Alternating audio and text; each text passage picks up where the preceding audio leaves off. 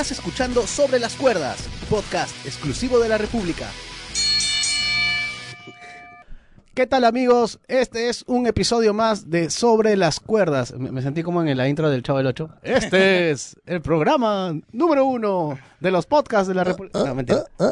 No, mentira. la- eh, los podcasts de la República, ahora que, lo, ahora que lo- lo menciono, estamos relanzando este sistema de información y conversación, así que entren a la república.p slash podcast, van a encontrar todos los podcasts de la República sobre diversos temas. Y ahora sí, Julio Estrada los saluda en este nuevo episodio de Sobre las Cuerdas, su podcast favorito sobre lucha libre. ¿Cómo está el hombre de la polémica, la controversia de la lucha libre?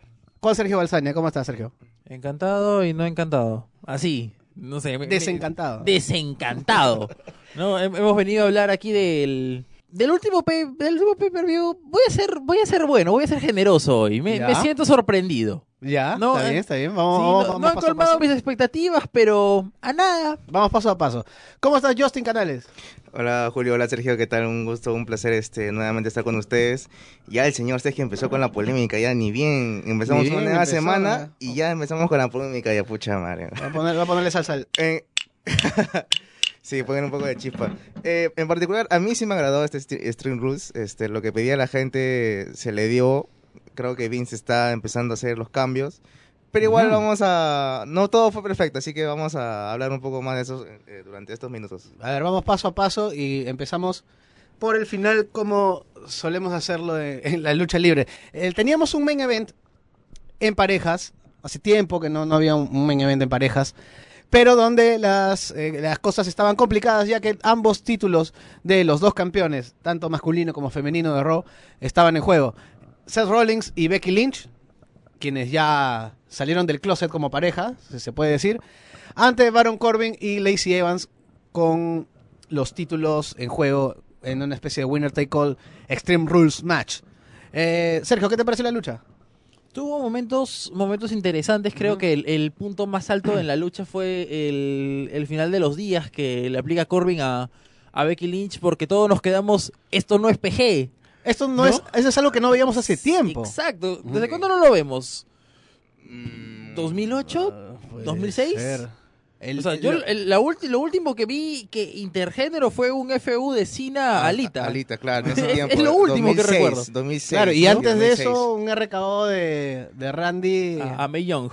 a, a- bueno, a- a las leyendas de esa época, ¿no? A Stacy Claro. Killer también. A Stacy. Ah, y bueno, lo del Royal Rumble, ¿no? Con, con Nia Jax. Ah, Ah, claro. Claro que- Pero ahí no hubo un golpe hacia ella. pues. O sea, no hubo- Claro, era, era como que, bueno, estás en, estás en el Rumble y estás ahí. Claro.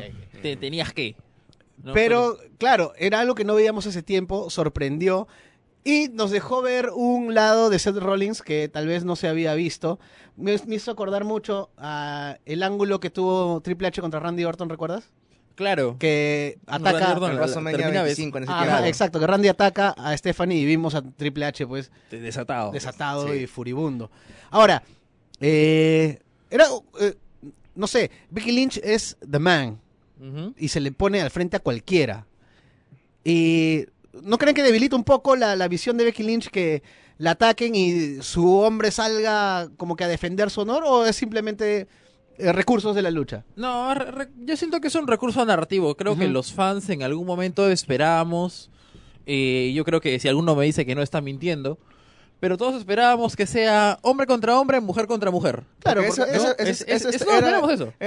parte de la lucha. O sea, durante el gran tramo de esa lucha veíamos que era Corbin contra Rollins y, y Becky con, est- con este, la rubia. ¿cómo se llama? Siempre se me va su Lacey- nombre. Lacey Evans. Lacey. Lacey. Entonces, y al final, como parte del guion también para que para que nos dé la sorpresa de que al final entre Brock Lesnar en- ante un indefenso Rollins porque ya no era defendido por Becky. y es la tendencia, ¿no? Hemos tenido dos torneos Mixed Match Challenge donde, donde la- los hombres luchaban contra los hombres, las mujeres luchaban contra las mujeres. Y has dado, has dado pie a lo que venía. También creo que fue un buen, un, un buen elemento para sacar a Becky Lynch del, del ring, por lo menos, Sí. para que Brock Lesnar pueda hacer lo suyo. ¿Por qué? El personaje de Becky Lynch le hace frente a cualquiera. Y si sale Brock Lesnar al frente, le va a tener que hacer frente. Sí. Y Becky Lynch no. Y no va a quedar muy bien ver a Brock Claro, Lesnar exacto. atacando a Becky Lynch. Brock Lesnar era capaz de hacerle peores cosas lo que hizo Sí, este claro, Corbin. es el campeón, ¿no? Entonces, Brock Lesnar. Volvemos a la época oscura para algunos, para otros El no tanto. part-time. Yo no de- entiendo a la gente, te lo juro. no lo entiendo. A ver, a ver, ¿por qué? Ver. Porque cuando Lesnar entró para ganar el maletín en Money in the Bank, este, la gente lo pifió. O sea, más escuchabas pifias que aplausos o- sorpresas. Y ahora cuando entró, y eso que ya lo había anunciado Heyman, ¿ah? Ya lo había anunciado Heyman que, iba, que le iba a hacer este, efectivo su maletín. Y lo- Pero lo habían anunciado con trampita, ¿no? Como que, como Claro. que sí, como que no. Porque a Heyman no, es muy difícil creerle. Ajá. Siempre es, juega el misterio. Entonces cuando, cuando entra, la gente grita, de- o sea, de emoción. Inclu- incluso le aplaude. O sea, yo no entiendo a la gente. Sergio, ¿por qué fue eso? ¿Qué, qué explicación le encuentras? A, a ver. Eh, uh, está complicado. te, te la mandé así. Sí, la, la mandó. La A ver, de repente por A lo ver, que entró Heyman querían A ver, claro, a, pues, ver, ¿no? a ver, opciones. Uno, porque bueno, Money in the Bank, tú ya habías visto pues a 6, 7 luchadores destruir sus cuerpos y sacrificándose por un premio que Claro. no se le dio fácil. Sí. Dos, porque estamos en Filadelfia, casa de ECW, donde la gente es un poquito más... es de ECW. Es un poquito más irreverente, le gustan los cambios, le gustan las sorpresas. O tres, porque la gente está asimilando que todo está llegando de la cabeza de Paul Heyman y por eso lo tienen, tienen la esperanza de que esto eh, se, se dirija a algo bueno. Yo me inclino más por la última. Yo también. Yo creo Es que todos, todos los fanáticos de la lucha libre tenemos en un pedestal a Paul Heyman. Y, y quieran o no, es, es el patrocinado, ¿no? Ahora, la, la pregunta es que, que hizo Josen es por qué la gente se molestó cuando Lesnar gan- eh, ganó el, el maletín. De todos los ganadores del maletín, ¿cuántos han canjeado y no han ganado? Y no se han vuelto campeones. Solo Corbin, me parece. A ver, Corbin, Cena y, Damien Braun Sandow. Strowman. Y Damien Y Sandow. Sandow. Son cuatro de, Son de cuatro. como Tiene 20. razón, Bros. Ya, Entonces, eh, sabemos de que Lesnar no iba a pasar por lo que pasó Sandown. Ah, ¿no? obviamente. Cena fue un recurso narrativo para hacerlo ver mejor el Ajá. hecho de que pierda.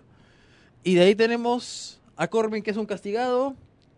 Fue, fue- ¿No? claro, fue un castigado, no le vieron la pasta de campeón todavía y dijeron, vamos a utilizarlo como para el ángulo, pues, ¿no? Claro. Sí. Entonces, eh, nosotros sabemos de que Lesnar, no importa cuándo lo canjee, él no iba a perder. No iba a perder. exacto. ¿no? Entonces todavía no asimilábamos eso y yo siento que los fanáticos revivieron el casi, bueno, fue más de un año, ¿no? De, de, claro, de- de part-time champion. de part-time champion. Que fue precisamente el, lo que utilizaron para generar pop en, en, en Seth Rollins durante la rivalidad. Seth Rollins lo repetía cada rato como para generar el pop de la gente. Claro, ¿no? Entonces, la construcción de esa rivalidad se basó en el hecho de que el tipo que se rompía la espalda contra el que, el, el mimado, por así decirlo. Eh, pero más allá de eso, no le encuentro una explicación a, a lo que Justin menciona. Seth Rollins ha, ha ganado un Battle Royale en Raw y va a retar a Brock Lesnar en SummerSlam. Eh, ¿Tú crees, Justin, que vamos a ver algo diferente de lo que ya vimos en WrestleMania? ¿Va a seguir como campeón Brock Lesnar? ¿Cómo, cómo ves el landscape de WWE de ahora en adelante? De, no creo que, lo- que Lesnar lo, lo, lo pierda así rápidamente de un evento a otro, ¿no? Y peor aún que tengo entendido que Lesnar ya no tiene contrato con UFC. Y, Claro, no, no han habido acercamientos últimos con FC. y eso ¿no? de, de que puede que vuelva a estar como part-time en WWE, yo no lo creo ahora y no creo que Vince McMahon cometa el mismo error de cara a lo que ya se viene en octubre, que es los, los este, en vivos de AEW. Entonces, si tú quieres llegar a, a ese mes este, con algo ya cuajado, con algo ya consolidado, creo que Lesnar, porque Le- hablar de Lesnar es dinero.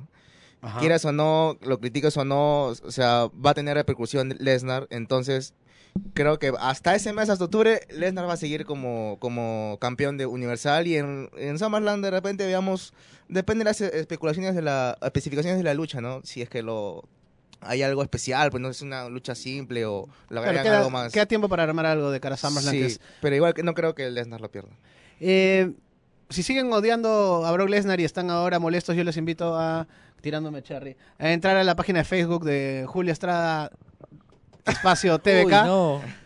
Entren a notas y eh, ahí pueden encontrar un artículo que escribí sobre Brock Lesnar y por qué su reinado no me pareció malo, más bien me pareció bueno para la historia. Acabado la hora del cherry. Vamos. Julio es el, el Hulk Hogan de sobre Vamos. las cuerdas, ¿no? El autopush. brother? Cuando ya. Entonces, pero tenemos también otra, tuvimos también otra lucha titular y es sobre lo que ya hemos venido hablando en, en varios episodios, el reinado de Kofi Kingston. Eh, era difícil que el reinado de Kofi Kingston mantenga una línea, este, una línea recta. Puede ir hacia arriba, puede ir hacia abajo. ¿Qué tal vieron su lucha con Samoa Joe? Trataron de contar una historia en la cual Samoa Joe dominó casi el 80% de la lucha y Kofi Kingston saca, como quien saca un conejo de un sombrero, el Trouble en Paradise y se queda con el título. Y ya vimos en el SmackDown que, en el último SmackDown, que Samoa Joe este, no está. Ya salió de la órbita del título. Eh, Es que me, Samoa me parece, me pareció raro esta, esta, esta, esta defensa. ¿Cómo, cómo, cómo la vieron? Es que, ¿cómo, cómo te das cuenta también cómo entra Samoa Joe a, a- para retar a Kofi Kingston por el título? O sea, Samoa Joe venía de perder este el título de Estados Unidos, ¿no? Con este Ricochet. Y al, y al día siguiente en Raw viene a atacar a Kofi Kingston y, y eso que no, no le pareció a la gente. Y entonces, no había una historia ahí. Sergio, te lo pregunto directamente. Samoa Joe, Lanza. Samoa Joe se está convirtiendo en un super Jover. Sí. No, creo que es el luchador técnicamente, eh, me refiero obviamente por el estilo de lucha, que mejor se acomoda para, para representar un problema, pero sigue siendo un Jover. No, es, es lo que en su momento fue Cesaro. ¿no? Te podía vender una buena lucha, daba buenos movimientos, se veía devastador en todos sus ataques, pero perdía. Para, para este, graficar este, definiciones, un super Jover vendría a ser alguien con credibilidad, con peso, que tal vez en algún momento pueda ostentar un título mundial, pero que cuando se le necesite para levantar a otro o para mantener, o cuando no tengas con quién poner a tu campeón, sabes que este tipo va a responder y le va a dar credibilidad. Eh, Como en sus buenos tiempos el Big Show. el Big Show, el, el mismo Rikishi en el año 2000, o sea, sabías que no iba a ser campeón mundial, sabías que no te iba a vender un pay-per-view como main event, pero El, era mis- un rival el de mismo peso. Kane. Entonces, Samoa Joe pierde el campeonato contra eh, Ces- eh, no, Cesaro no, este Ricochet. No, Ricochet de Estados Unidos. Pasa ahora a, a retar a Kofi Kingston y ahora en SmackDown como que se pierde un poco. Hubo una lucha de 3 contra 3 donde Randy Orton fue la principal amenaza de, de Kofi. Ahora, eh, ¿cómo ven el reinado de Kofi? ¿Lo ven uniforme? ¿Ven que está yendo para arriba? ¿Ven que está yendo para abajo? Ahora tiene a sus compañeros que también son Eso campeones. te iba a decir, yo creo que está- ahora es un poco más consolidado lo- el reinado de Kofi con ahora que New Day este, ganó los títulos en pareja de SmackDown. O sea, los tres personajes de ese grupo son este campeones. y Yo creo que ahí va a haber historia, ¿no? Historia de para que Kofi siga, por lo menos hasta que él lo anunció, ¿no? Que, que iba a venir acá a Lima como campeón. Ojalá. Que Hasta ese Yo, mes de verdad, es lo, lo para mí- sigamos viendo como campeón gracias a, a eso que se ha reforzado, ¿no? Con los campeonatos de, de Big y Xavier. Para mí es un este para mí es un, es un deseo personal. Yo como como se- seguidor que he seguido a Kofi Kingston, sé que no está dando tal vez sus mejores luchas. Kofi Kingston da sus mejores luchas con gente que tiene cierta química, que lo que lo sabe llevar. Creo que la la forma en que armaron eh, la lucha contra Samoa Joe eh, no fue no fue creo la adecuada, no lo hizo lucir eh, tan fuerte como campeón como sí lució en su defensa anterior. Pero bueno, vamos, es el campeón, sigue siendo el campeón, sigue entreteniendo y vamos a ver hasta cuándo hasta cuándo dura. La pregunta es ahora quién, a quién, con quién va a enfrentarse en SummerSlam. Parece- ¿Alguien de, ¿Ves pare- alguien, alguien de SmackDown o alguien vio, de Raw? Parece no- Randy Orton. Parece Randy Orton, ¿no? Por, por cómo se vio, cómo se mostró y cómo se comportó Randy Orton en durante la, durante la lucha, ¿no? Durante su Y hay historia para contar con Randy Orton. Ahí creo Sí, que creo hay- que se, se puede tienen- armar algo. Tienen un- una historia ellos. Claro, dos. porque Randy llega en el año 2002, en el año 2004 ya es campeón mundial, tiene un bagaje, es un- una superestrella de tercera generación, siempre ha estado en los main events y por el otro lado tienes a Kofi Kingston que le ha costado 11 años llegar Sí. al campeonato mundial. Entonces, hay, hay de dónde contar algo ahí. ¿no? Y de hecho su primera rivalidad seria, fuerte, por así decirlo, de Kofi Kingston es precisamente con Randy Orton. Cuando se intentó con Kofi es, este, hacerlo más de lo que ya era, ¿no? O sea, ya era un Claro. luchador que entretenía, Mid Carter, le quisieron ponerle un ángulo fuerte y ah, terminó hasta destrozándole el carro a Randy Orton. ¿no? Claro, el, el carro que, que Legacy le, le, terminó regalando. Quiero empalmar con, con Samoa Joe, ¿por qué? Porque Samoa Joe eh, pierde el título contra Ricochet en una buena lucha, creo que fue una de las mejores luchas de ese pay-per-view. Y ahora Ricochet pierde el campeonato contra AJ Styles. O sea, nadie va a negar que la lucha contra AJ Styles fue buena, a mí me gustó. Pero yo veo un problema en, en Ricochet. ¿Qué sucede? Eh, o, o mejor dicho, en esa lucha. Ricochet creo que aún mantiene una mentalidad indie que todavía no se le ha podido sacar. Yo he visto que le ha vendido la- las movidas de la misma forma y de la misma potencia que lo hizo con Samoa Joe. Hay un momento en que AJ Styles, que es de menor estatura que él, lo lanza contra las cuerdas y lo vende con una voltereta y termina em- em- empalmando la esquina. O sea, no sé, creo ¿Poco que creíble? creo, creo que Ricochet debería, o deberían sentarse algún agente con Ricochet y decirle, mira, mano, tú ya eres campeón, o fuiste campeón, date tu lugar de acuerdo a cada uno de los luchadores. No le puedes, no te puede costar igual ganarle a tal que ganarle a tal. ¿no? Y eso pasa a veces en, en lucha independiente. Eh, en los últimos minutos vamos a ver si hablamos algo de AEW, que también he visto este pequeño problema en el último evento que tuvo, que tuvo un evento también en, estas mismas fechas, el, el último sábado.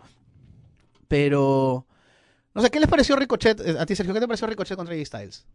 Bueno, fue una pelea eh, bastante, eh, muy, muy eh, saturada de spots, bastante buenos y con un resultado que, que era previsible, ¿no? Porque habría sido enterrar, ¿no? Terminar de enterrar a AJ Styles en caso él pierda aún contando con Gallows y Anderson. Ay, ese también es un, es un tema clave. A mí no me gusta cuando los heels son heels, son malos por ser malos. Eh, si AJ Styles durante la lucha está, como dicen los gringos, manhandling a, a Ricochet, o sea, lo está dominando, incluso lo manda a las cuerdas y re- re- re- retorna a ese spot porque no, no me gustó. Y Ricochet hace una voltereta como si lo hubiera mandado pues el gigante André. ¿Era, nece- era- era necesario porque que tanta trampa? No, no lo creo. Pero, ¿tú consideras que AJ Styles dominó completamente a, a Ricochet? Yo no Es- lo es, siento es así. que ¿ah? es la- es que esa es la- esa es la cuestión. Durante una lucha hay domi- dominios compartidos. A veces le toca dominar eh, al, al heel, el face revive, a, a veces también le toca dominar a él. Pero los dominios que le hacen a Ricochet siempre parece que lo están desbaratando. Está bien, es su forma de vender. Pero te estaba desbaratando AJ Styles de la misma manera que te había desbaratado Samoa Joe. Y cuando. Samoa Joe lograste sacar algo eh, y, y ganarle. Acá no, porque te hicieron trampa. Pero si AJ Styles está dominando con tanta autoridad a Ricochet, era necesario. Era necesario la, la- tanta. Era necesario tanta maldad. Creo que eh, la maldad, las intervenciones, eh, los ataques ilegales son un recurso que no se debe explotar tanto y más en un luchador con la calidad que tiene AJ Styles. A menos que eh, la historia que cuentes dentro de la lucha es a un Ricochet empoderado Claro. que le, le hace frente a AJ Styles y le Que- dice. que necesita alguien que lo baje. Y le dice, ¿sabes qué? Cuando tú luchabas, yo era tu fan, yo era un chivolo, pero ahora soy yo y ahora me toca a mí, pues. Sí. ¿No? Entonces, ahí ya se le ve, se ve un peligro para AJ Styles y, y, y- y justifica el uso de, Pero igual, de tantas intervenciones. pero igual la historia quedó bien. O sea, Ricochet no quedó mal. En, en- así ya perdido. Creo que Ricochet No, no, claro, haya perdido di- mal. Y igual difícil que quede mal Ricochet, ¿no? El no, talento no, que tiene. el- O sea, Ricochet- dio, Ricochet dio- dio es un- espectáculo, ambos dieron espectáculo y, yo le decía en la previa, ¿no? Para mí esta era una de las luchas, si me ponías cuál lucha poner como estelar, yo hubiera puesto esta por lo por la calidad que tienen ambos luchadores, por por el, el repertorio que tienen cada uno, ¿no? Y se vio en, esta lucha. Entonces yo creo que Ricochet no, no quedó mal y tendrá su oportunidad de nuevo. Ahora, hay un problema bastante grande con Ricochet desde que está en WWE y que lo vimos también en, I- en las indies. Con Ricochet no se puede hacer una buena historia. Porque ¿Ah, él, sí te él- parece? él es- ¿Ah? ¿Te parece? Sí, por supuesto. O sea, no tiene micro, Eso. no, no tiene un pasado el cual explotar. Eh, creo que, que Casey Catanzaro, que es su, su pareja en la vida real, tampoco es un personaje con el cual se pueda crear gran cosa. ¿no? AJ Styles tiene un micro aceptable. mejorado, ha No, mejorado. claro, de, de- de regular para arriba. ¿no? Garus y Anderson y esa alianza viene desde Japón, se pueden hacer muchas cosas. ¿no? Con D-Club, y jugar por ahí con... con- Balor, que viene, que Claro. ya no es campeón intercontinental. Sí, claro. Entonces, eh, se puede hacer. Pero en el caso de, de Ricochet, ¿con qué? No, y, la- y lamentablemente o, o- o de manera positiva, no lo sé, ya depende de cada uno, la WWE se basa mucho en storylines. ¿no? Y repito, con él no se puede hacer. Vamos a ver, ya Paul Heyman está al mando de Raw, vamos a ver si ayuda en ese sentido. Antes de hablar de la lucha que llamaba la atención para todos, que fue la que abrió el evento, Mm. eh, un comentario en general del evento. ¿Les pareció Extreme Rules? Yo no vi tanto extremo hasta la lucha entre Strowman y, y Bobby Lashley, que me terminó sorprendiendo porque la verdad no, no esperaba tanto, o no, o no esperaba que por lo menos sea tan entretenida. Pero, ¿lo vieron tan extremo? No, No tan extremo. no vi muchas. Fue- porque es que no, creo que solamente habían tres luchas nomás, ¿no? Que eran este con reglas extremas. Pero igual no, no fue tan malo el evento. Si bien no fue tan extremo, el evento no decepcionó para mí. Yo le, de 10 yo le pongo 7. Sergio, un comentario breve sobre el evento en sí. Creo que lo más extremo que hubo fue la victoria de Kevin Owens. Ah, es lo más extremo que récord. hubo. Ahora, te- terminando de hablar, vamos a hablar un poco de- del storyline que están armando con Kevin Owens y las similitudes que tiene What? con una, un storyline que marcó historia en la historia, valga la redundancia, De la historia. de la lucha libre. Abrimos el evento, bueno, con dos luchas en el kickoff que fueron muy buenas. eh, tanto la de Nakamura y Finn Balor como la de Drew Gulak con Tony Nese. Pero el evento principal arranca con la lucha que había llamado la atención de todo el mundo. Eh, conver- conversaba contigo, Justin. eh, me decías que te sorprendió que vaya como primera lucha, pero que te parecía un acierto arran- Sí. arrancar, arrancar el evento con Sí. Undertaker y Roman Reigns contra Shane McMahon y Drew McIntyre. Eh, fue un acierto, pero a la, a la vez también fue un, un riesgo para Vince. Este, a- a- acierto porque eso te, te hacía pensar qué podía venir después. Te dejaba esa intriga porque con- comenzar con, con el, la cara de WWE, que para muchos es este, Roman Reigns, y una leyenda como, como The Undertaker, te hacía pensar, y entonces si están abriendo con ellos, ¿qué puede venir después?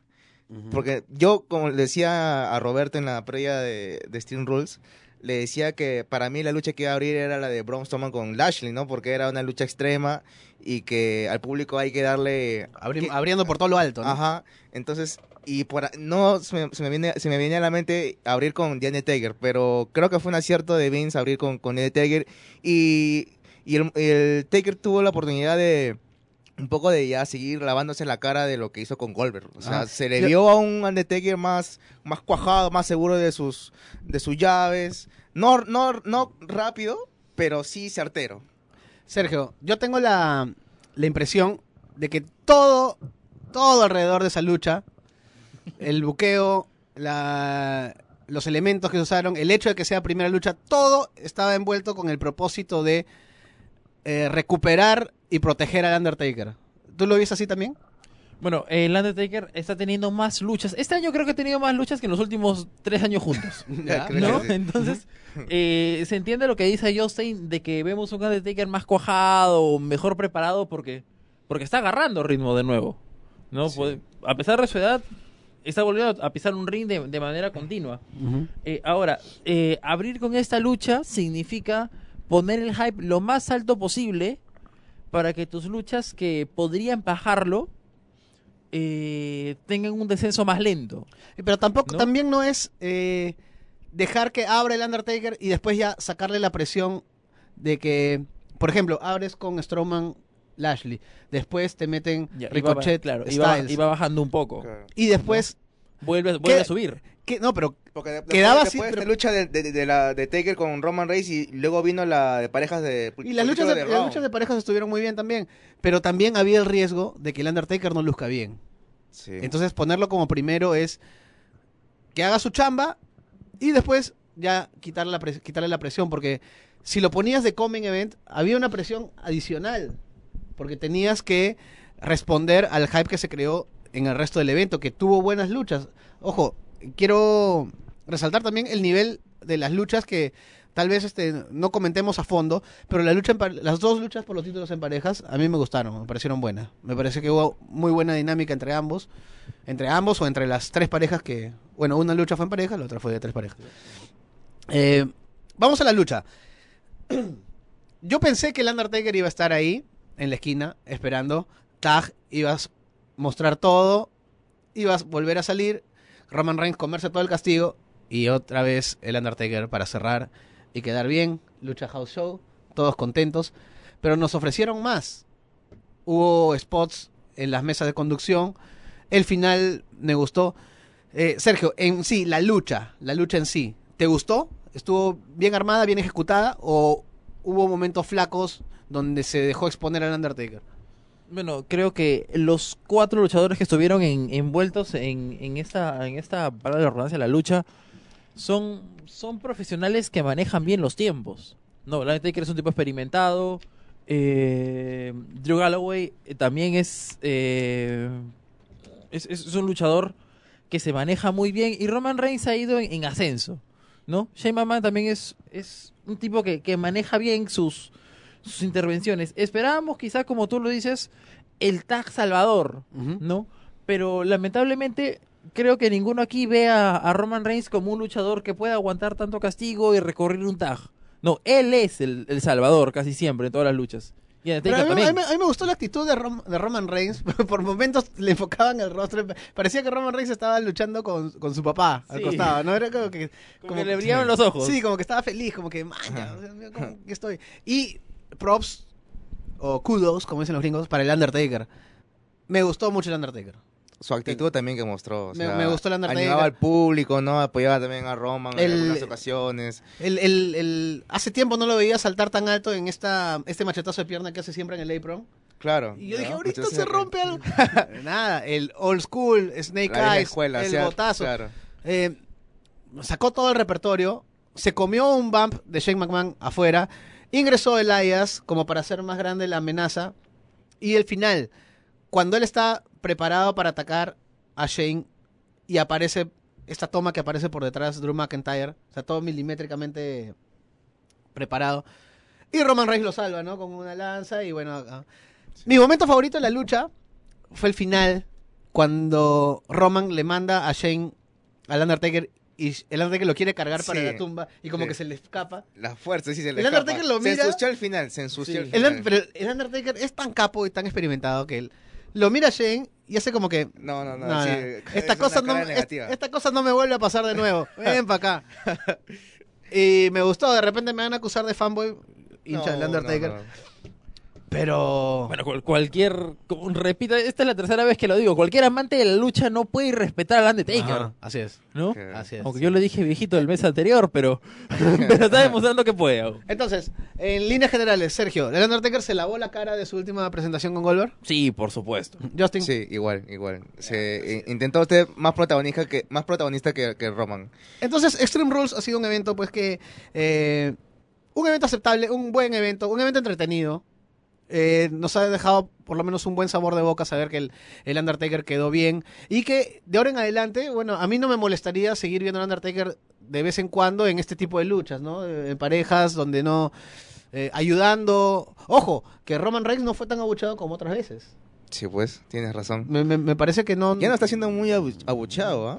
Claro, después de que regresó, eh, otra vez volvieron a abucharlo, pero ahora como no mucho. Y, Es que Un- está lejos de las estelares. y uno puede decir que es bueno, que tenía al costado al Undertaker, pero en su momento también tenía al costado a La Roca. Y es lo que tú dices, Sí. está alejado de las estelares haciendo Es otra que cosa. se, se está haciendo un camino, ¿no? Al, al inicio, el motivo principal por el cual abuchaban tanto a Roman Reigns era porque, como sea, la empresa nos lo quiso meter por los ojos. Y bueno, vamos a ir abuchando después cuando, Sí, cuando a vuelve, a, vuelve a luchar por, por títulos mundiales.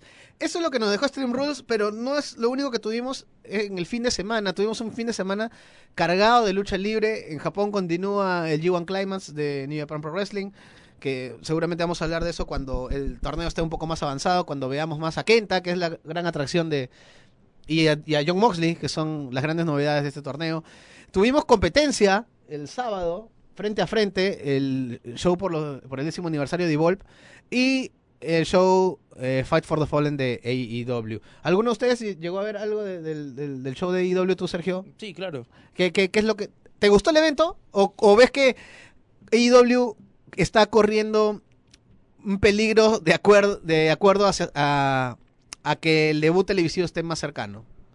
Yo creo que... eh, ¿O lo ves en curva ascendente? eh, lo veo en curva ascendente. Ajá. Para ser sincero, lo veo en curva ascendente. Creo que están eh, preparando mejor sus, sus feudos.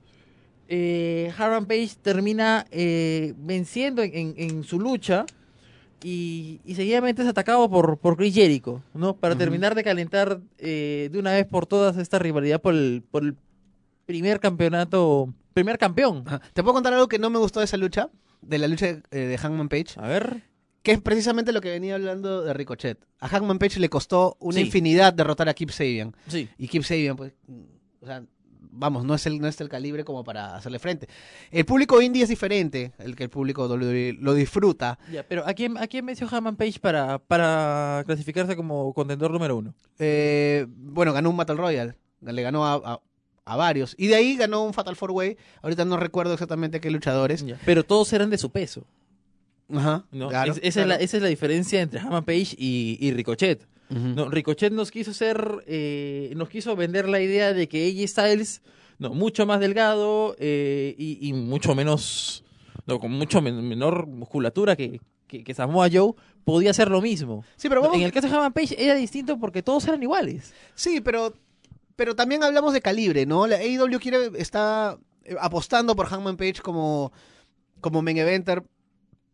Y no sé, yo creo que Keep Sabian no te puede causar los mismos problemas que vas a tener de repente si es que le ganas a, a Chris Jericho la lucha por el título. El, eh, bueno, me gustó el evento, me gustó Lucha Brothers contra, eh, contra Scorpio Sky y, y Kazarian un, un poco lo que decía, ¿no? De la, de la mentalidad indie. Hubo un momento en que Fénix va a hacer un tope que lo tiene que esperar. Y Scorpio Sky no lo recuerda, o, o Kazarian, no me acuerdo.